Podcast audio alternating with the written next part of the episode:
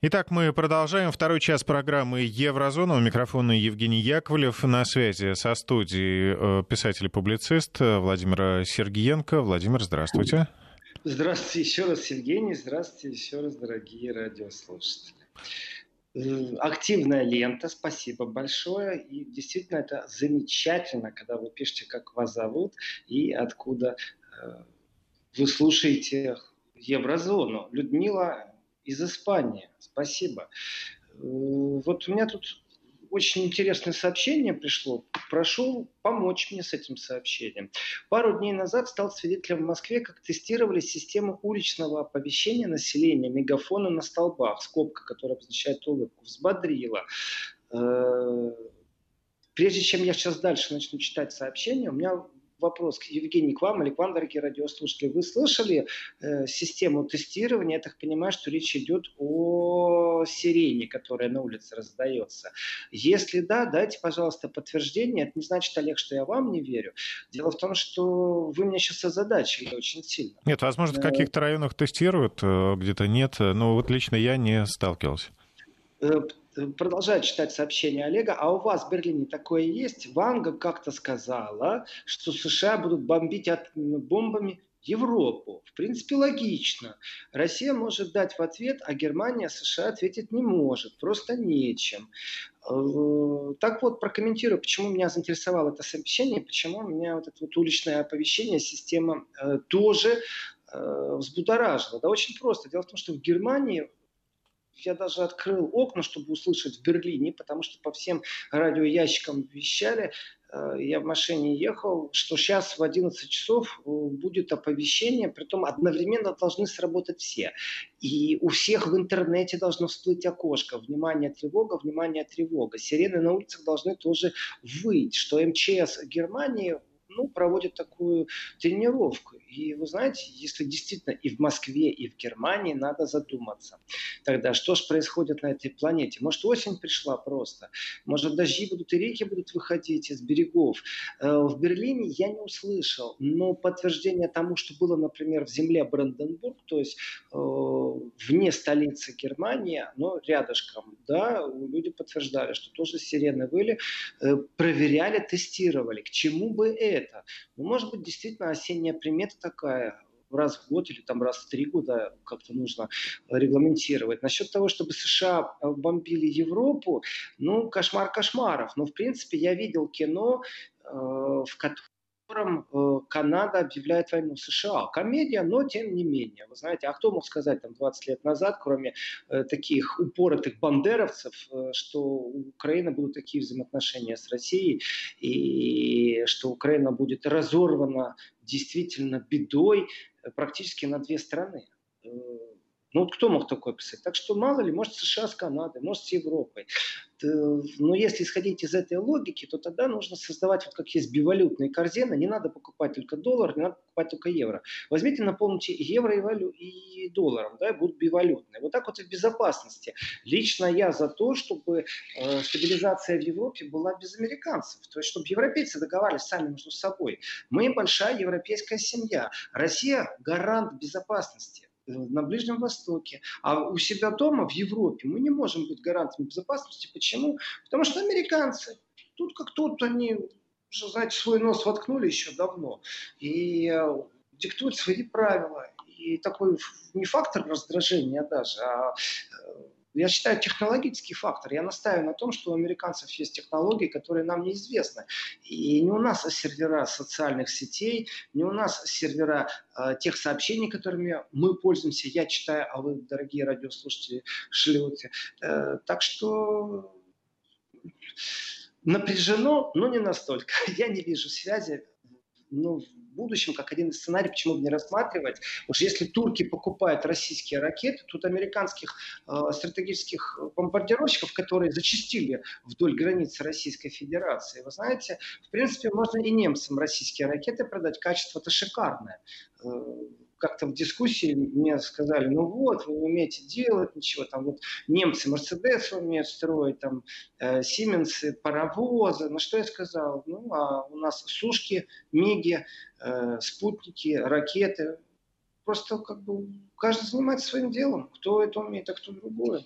Украина, Харьков с нами. Это очень хорошо. ЮАР с нами. Замечательно. Э, да, интересно. Привет из Вуперталя. Зачем Трампу звонит Меркель? Пишет нам Виктор из Санкт-Петербурга. Или Ее Величество, они что, Твиттер не читают? Э, Виктор, я спорить с вами не буду, но я думаю, что Ее Величество, э, Ангела Первая, Твиттер читает. А вот Ее Величество Виктория или Елизавета, как ее там, эту, британскую королеву, вот она, наверное, не читает. Ну, я даже представляю, как заходит такой, знаете, типичный э, прям Шерлок Холмский какой-то Берримор и говорит э, Ее Величеству на подносе, подавая мобильный телефон, и говорит «Твиттер, э, мадам», или как там к ней правильно? Моя королева. Да, Твиттер моя королева, что-то в таком духе. Смешно, но нереально, скорее всего. Бавария, между прочим, Максим Граф с нами. Э, э, Герман из Риги с нами. Прекрасно. Австралия вот... снова с нами. О, да, да. Да, много ответов на ваш вопрос по поводу проверки системы оповещения. Да, очень много по всей Москве слышали. А, это была не сирена, это был голос, предупреждающий, что идет проверка связи системы оповещений. И что-то там еще неважное, пишет Олег. Ну и в Подмосковье, говорят, часто тестируют, и в Петербурге, а в Краснодаре, говорят, 2-3 раза за 6 месяцев. Вы знаете, я подключился к системе оповещений по поводу штормовых предупреждений и пользуюсь с тех пор, как у товарища дерево упало на машину. Вот честное слово, и пользуюсь этой системой, когда нахожусь в России, когда нахожусь в Германии. То есть я серьезно отношусь вот к системе оповещения. Мне очень понравилось, как работает система в США, будучи там, естественно, ну, то есть э, никаким образом не подключаясь ни к каким сетям, то есть с московским номером, да, мы были в Нью-Йорке, и однажды в 5 или 6 утра пришло оповещение на все телефоны в доме, которые были, э, что в таком-то районе похищен ребенок, разыскивается автомобиль такой-то, вот такие граждане, приметы. Э, и меня просто восхитило, на самом деле, что все абсолютно телефоны в этом районе получают такое оповещение, что, конечно, помогает правоохранителям, оперативным службам. Э, согласен, согласен, но при этом все-таки я хотел бы за собой оставлять право, хочу я подключаться или не хочу я подключаться к такой системе. То есть, вы знаете, я в Германии пару дней походил э, с системой оповещения, если рядом со мной кто-то кто болен ковидом. Ну, то есть по чесноку, знаете, э, болен, ты должен в приложение в мобильном телефоне внести, что ты болен, и ты идешь и вроде как идет какая-то коммуникация между телефонами и сообщается, что вот там-то и там-то э, такой человек. Но я с ней походил два дня, она ни разу меня не предупредила.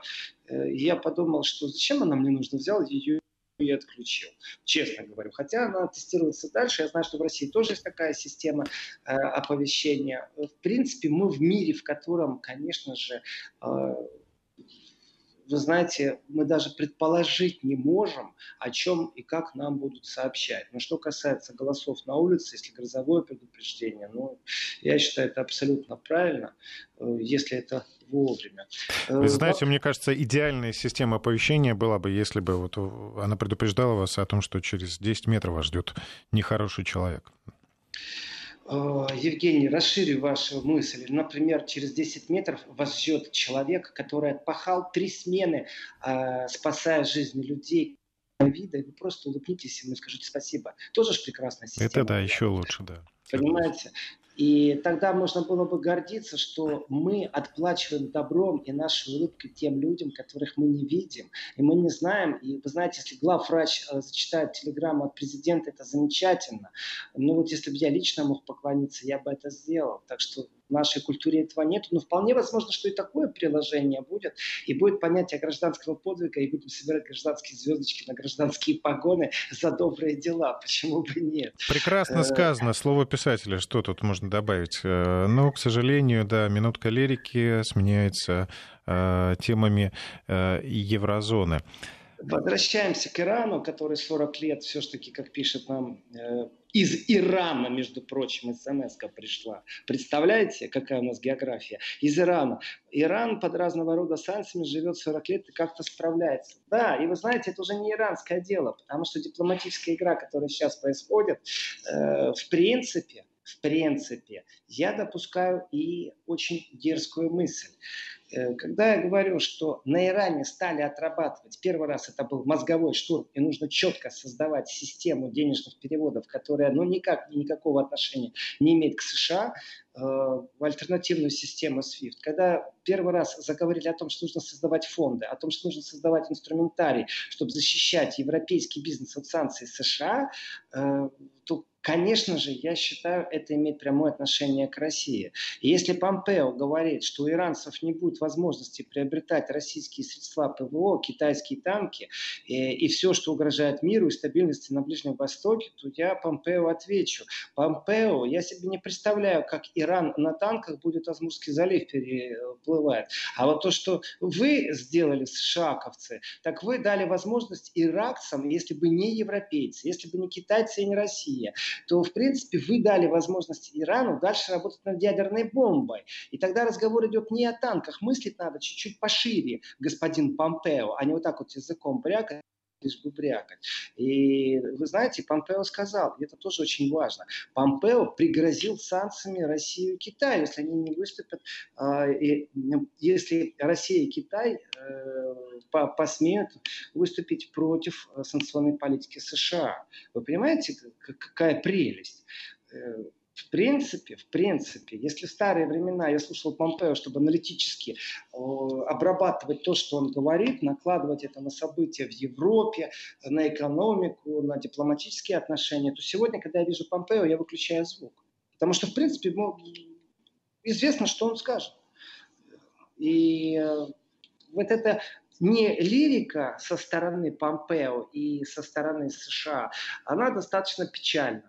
И вот дерзну что сказать. А ведь если сейчас Франция, Германия и Британия почувствуют вкус крови того, что США сдались, того, что США своим хвостовством, своей оголенной шашкой, которую они пробуют рубать, своим чванством, своим снобством, своим заносчивым отношением к своим партнерам, стратегическим в прямом смысле слова, не так, как мы это говорим, а то мы врагов можем называть стратегическими партнерами, а вот настоящим партнерам, друзьям, самым близким на этой планете относятся, то, в принципе, если США не остановятся, то я бы э, дерзнул предположить, что этот дипломатический успех успех могут закрепить за собой э, Германия, Франция и Британия. И у нас вот этот евротреугольник – это абсолютно новая игра. То есть решать надо не в Европарламенте, не с Урсулой фон де Ляйн разговаривать, понимаете, не, ни с кем, а вот именно с этими тремя странами. И тогда, получается, будет действительно многополярный мир. Вот вам Китай, э, очень сильный игрок в экономике. Вот вам Россия, очень сильный игрок в геополитике, в архитектуре безопасности. И вот вам новое формирование. Лондон, Париж, Берлин. Прям как песня. И в этом отношении, если успех они закрепят, им понравится вот это ощущение, что Америка должна с ними считаться, потому что поодиночку Америка с ними э, справляется как семечками. А вот если они втроем и почувствовали дипломатическую силу, то тогда это новый кулак. Э, конечно, это не значит, что они будут как-то там, знаете, эффективно с Россией работать. У них риторика одна и та же по отношению России, санкции. В этом еще придется нам не раз слушать, выслушивать и даже не знаю, надо как помочь Министерству иностранных дел, как помочь Лавровой и Захаровой, потому что действительно э, то давление, которое существует, вот правда, э, ну, дай бог сил и действительно хорошей риторики иногда. Так вот, э, Америка в данном случае Ирану ничего не может предложить, и Америка своими угрозами, которая говорит, если вы нас не поддержите, то мы там против вас санкции ведем.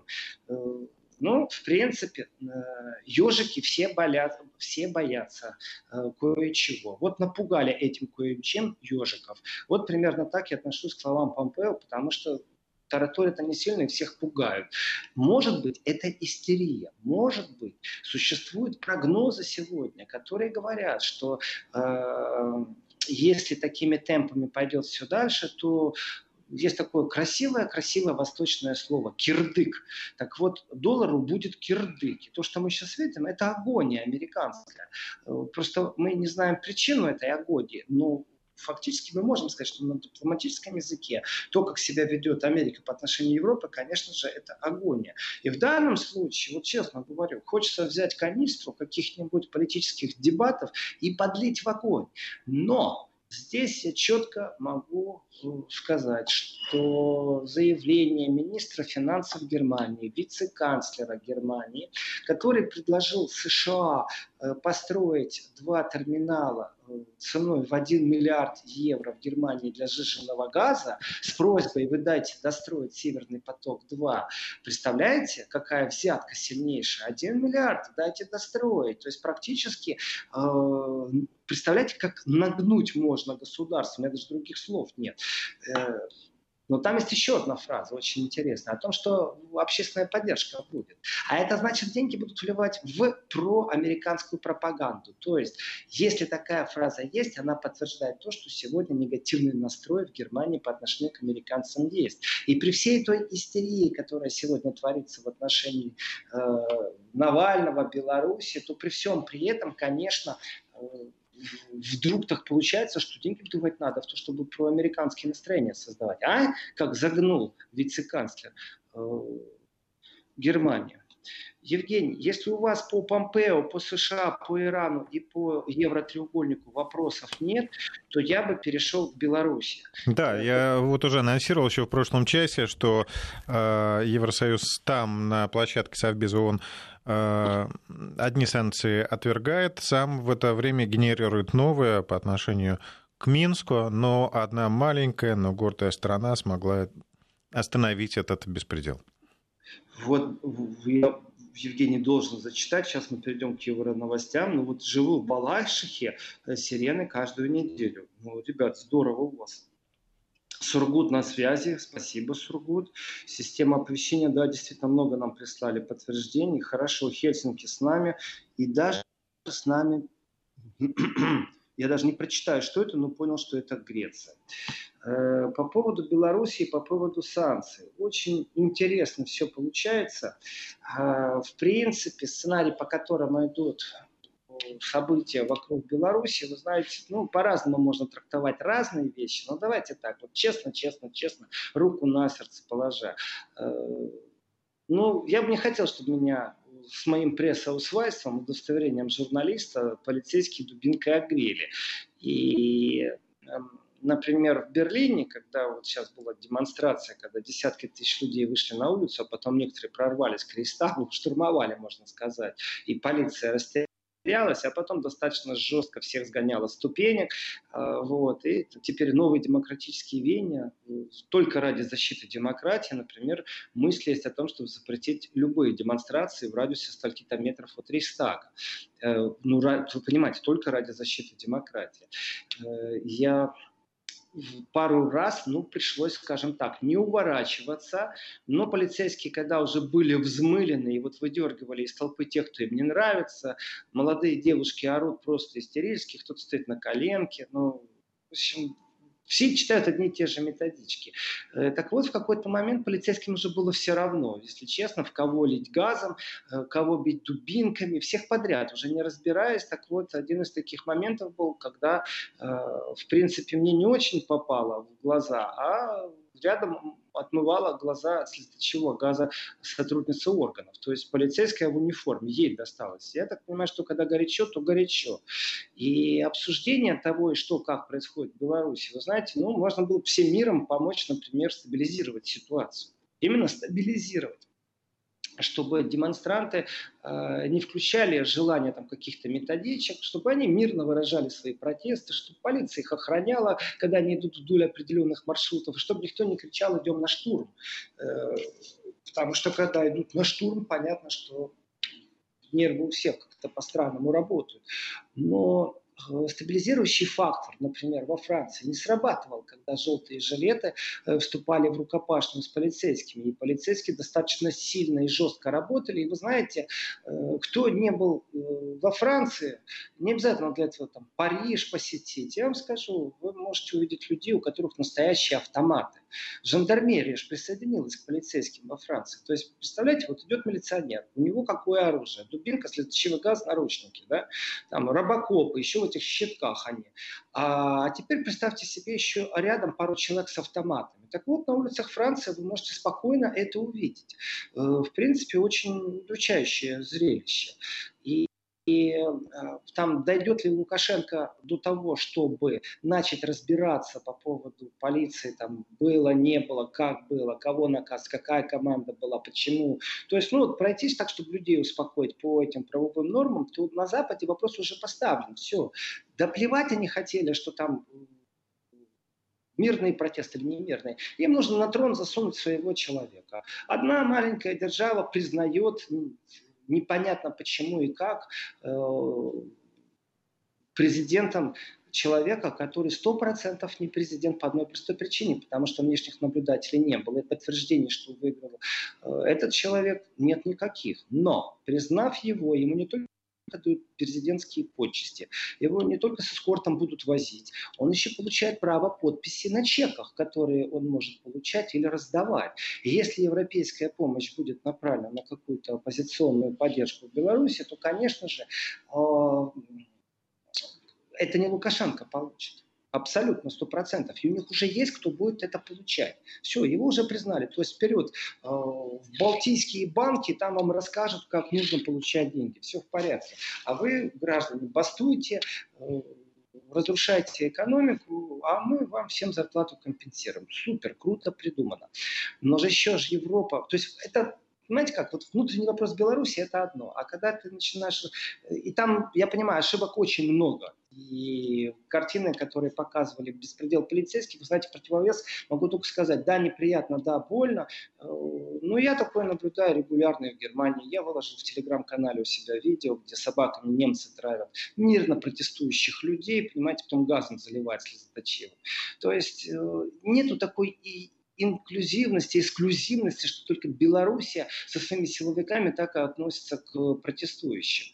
Но вот э, ведь еще и санкции нужно ввести. И вот здесь вот начинаются вопросы. Ведь Евросоюз должен проголосовать большинством не большинством, а единогласно заведение определенных санкций. И вот здесь начинаются совсем другие игры, потому что единогласия нет. И одна маленькая страна сейчас, в принципе, э, сдерживает всю громаду, весь этот вот исполком европейский, брюссельский, э, обком. И эта маленькая страна – это Кипр.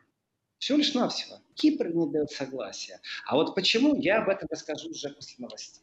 Да, сейчас уходим на новости. Слушателям напомню наши контакты 903 170 63 63, WhatsApp и Viber 5533 в начале слова «Вести».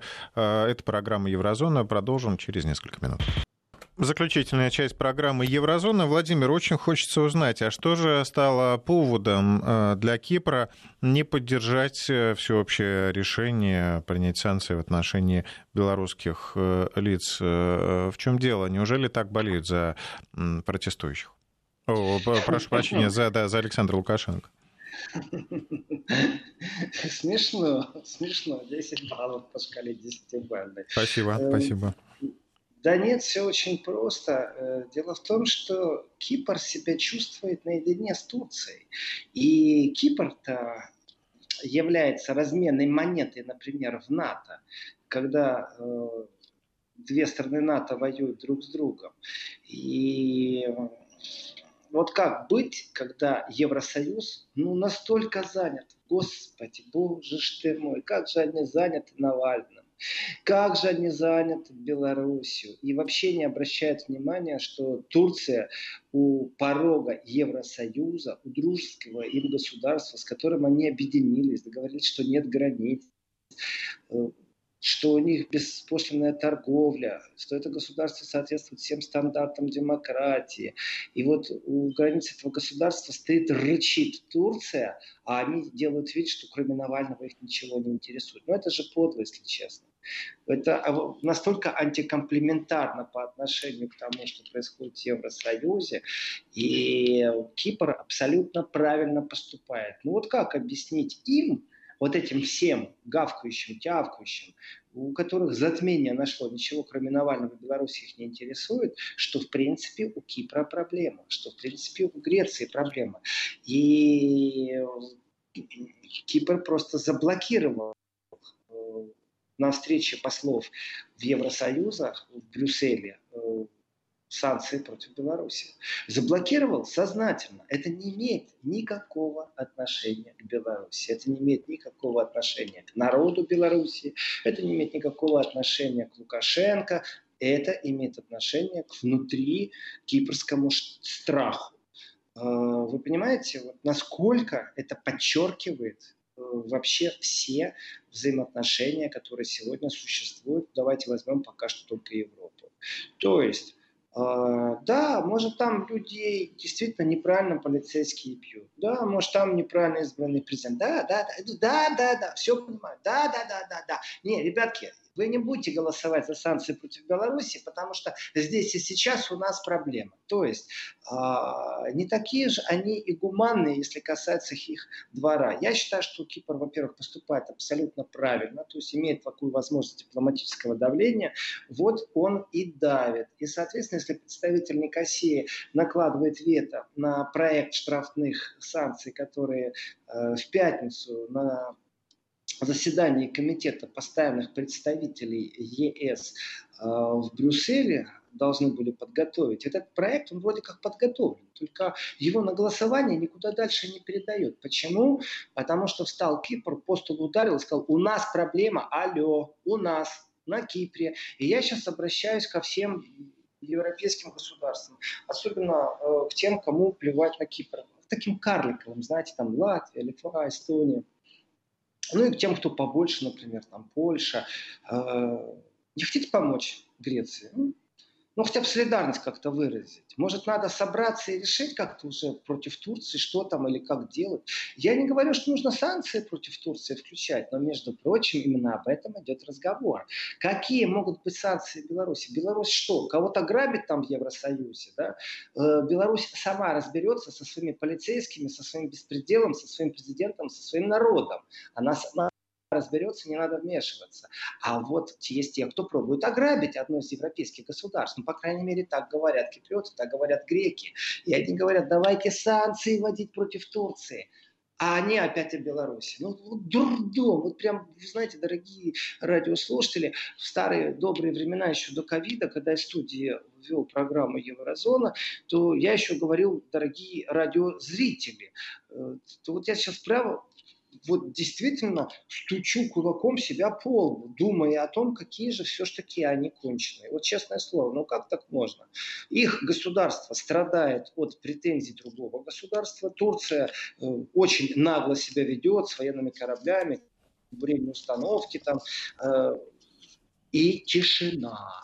И в этом отношении, конечно, вмешался сильный игрок. Тот игрок, э, против которого Макрон э, точнее, против которого Эрдоган э, выступил не вовремя. То есть я считаю, как раз политика в данном случае, Эрдоган же э, такой, знаете, ярый янычар, и, и словом может ударить, и действием, и делом, и вот я считаю, что с точки зрения политики э, когда слишком горишь, это не очень правильно. Нам нужно подождать, выдохнуть и потом принимать спокойное решение. И наведя ракеты на французские военные корабли, э, конечно, это была тактическая ошибка с точки зрения Эрдогана, потому что это пощечина. Корабли-то убежали французские, а потом уже вернулись, понимаете, э, с подмогой. И еще и истребители с собой взяли уже э, грекам помогать. То, конечно, такая, это даже не дипломатическая пощечина, вы знаете, такой серьезный аргумент.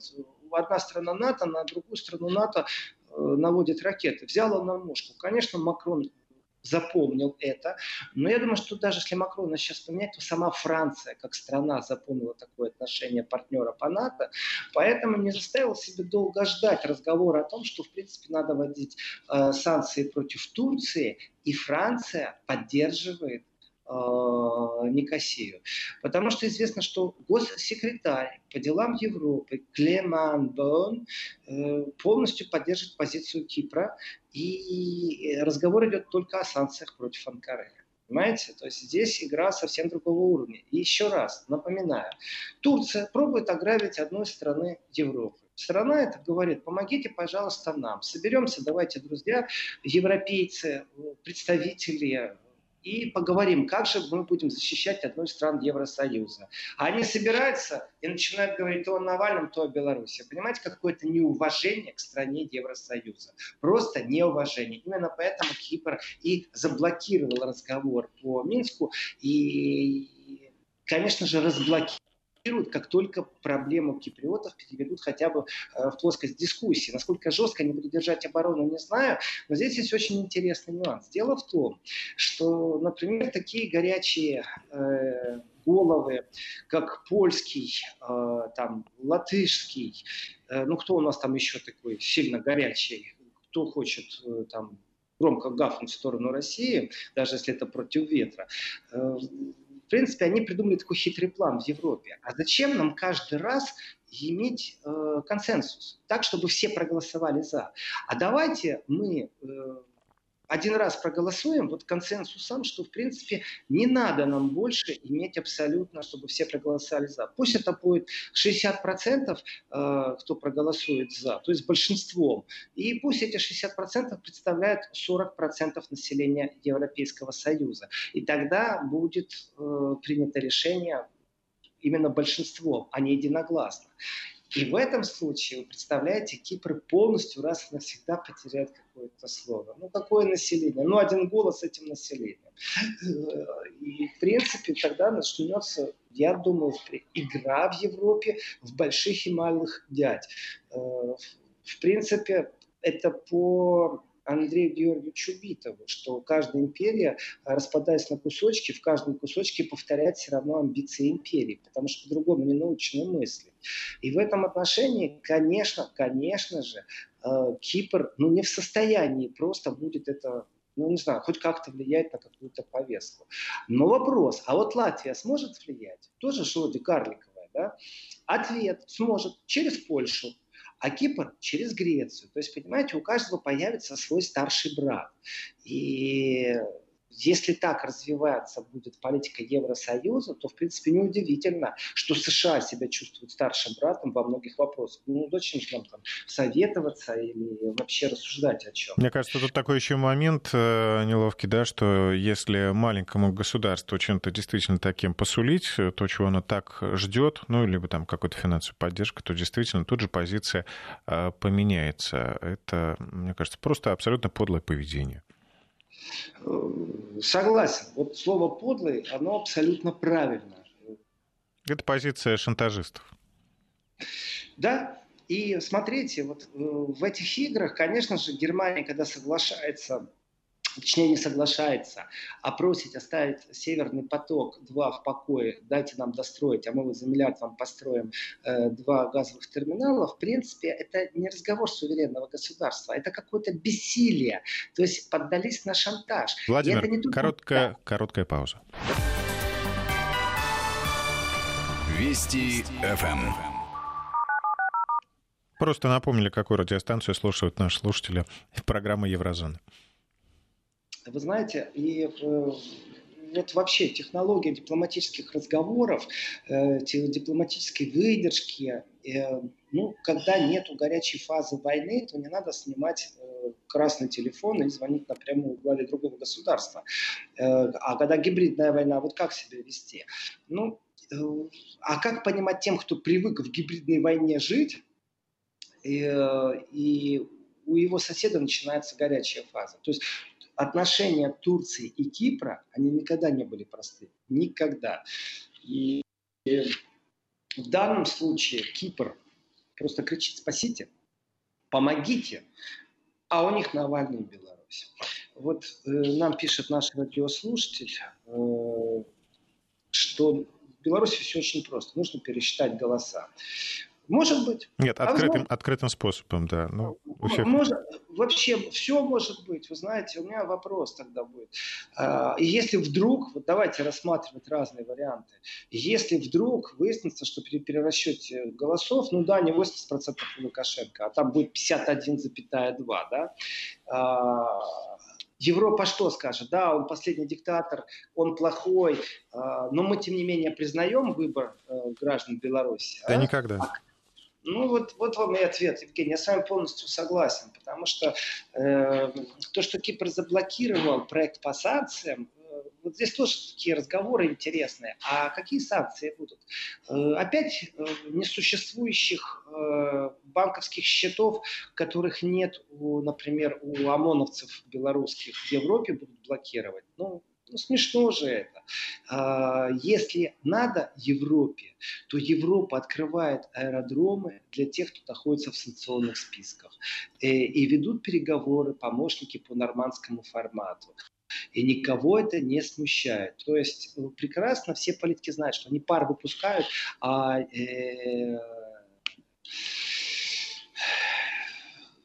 нету понятия санкций, потому что когда надо, взяли и перевернули. Вот так вот будет еще долгое время. То есть Мне нравится комментарий из Санкт-Петербурга от Сергея. Скоро скажут, что Навальный отравился картошкой, и тогда все же продают санкции против Беларуси. Ой, господи. Я читаю сейчас сообщение от э, неподписанного человека, но пишет нам Санкт-Петербург, Ленинградская область. Во-первых, у меня фамилия Сергеенко. Так, на будущее, ну, мало ли захотите там в интернете э, поискать. А во-вторых, ну, ну вот, вот говоришь, говоришь, говоришь, говоришь, а человек все равно неправильно понимает. Ну, здорово, пишет нам этот радиослушатель. В Германии правильно бьют, во Франции правильно бьют, а в Беларуси неправильно. Положа руку на сердце, господин Сергеенко. Хорошая ирония, признаю. Э, чего вы хотите от Евросоюза? Бабло побеждает все. Согласен с вами, это нам прислали из Украины. Согласен полностью.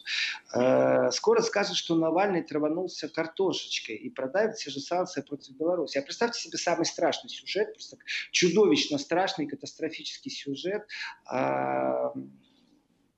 вдруг не один человек, а человек 200, а может быть 500, а может быть 1000 получат э, отравление, э, которые по симптомам уже э, даже я думаю, любой человек скажет сразу, без никаких лабораторных анализов. Ну, а если не любой человек, то я вам назову сотню депутатов Европарламента, которые это назовут сразу, скажут, новичок, где-нибудь произойдет на территории Беларуси. Вот просто представьте себе.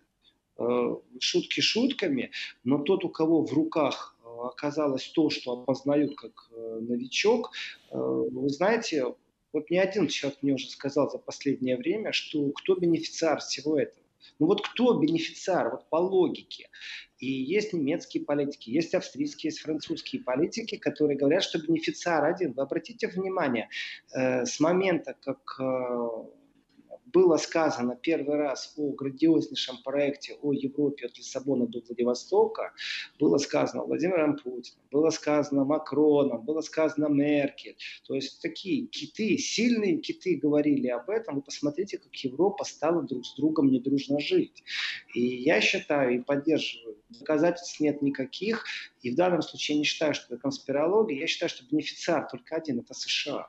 Ну вот один бенефициар во всем этом. Представляете, вот это огромное экономическое объединение с ресурсами России и, и, и Евросоюза. Вы можете себе представить, что это было? Конечно, бы потеснили бы и доллар, и США, так что те бы ну, забыли бы, как можно разговаривать высокомерно.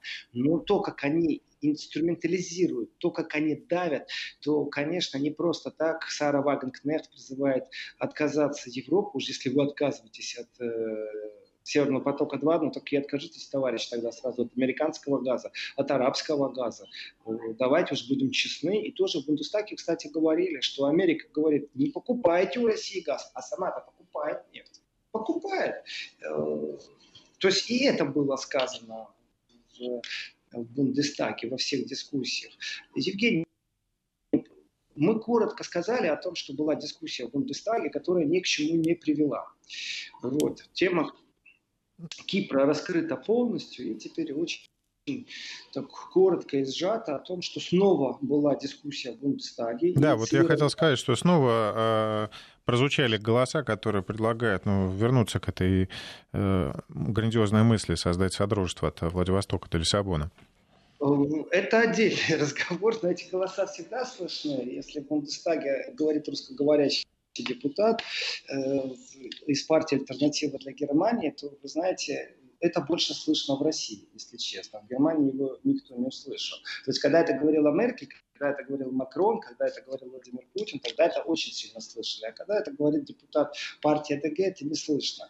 Ну, тем не менее, я рад, что такие голоса есть. А вот э, э, вообще почему об этом говорится? Потому что в Бундестаге очередной раз э, были э, дебаты, связанные с Северным потоком-2.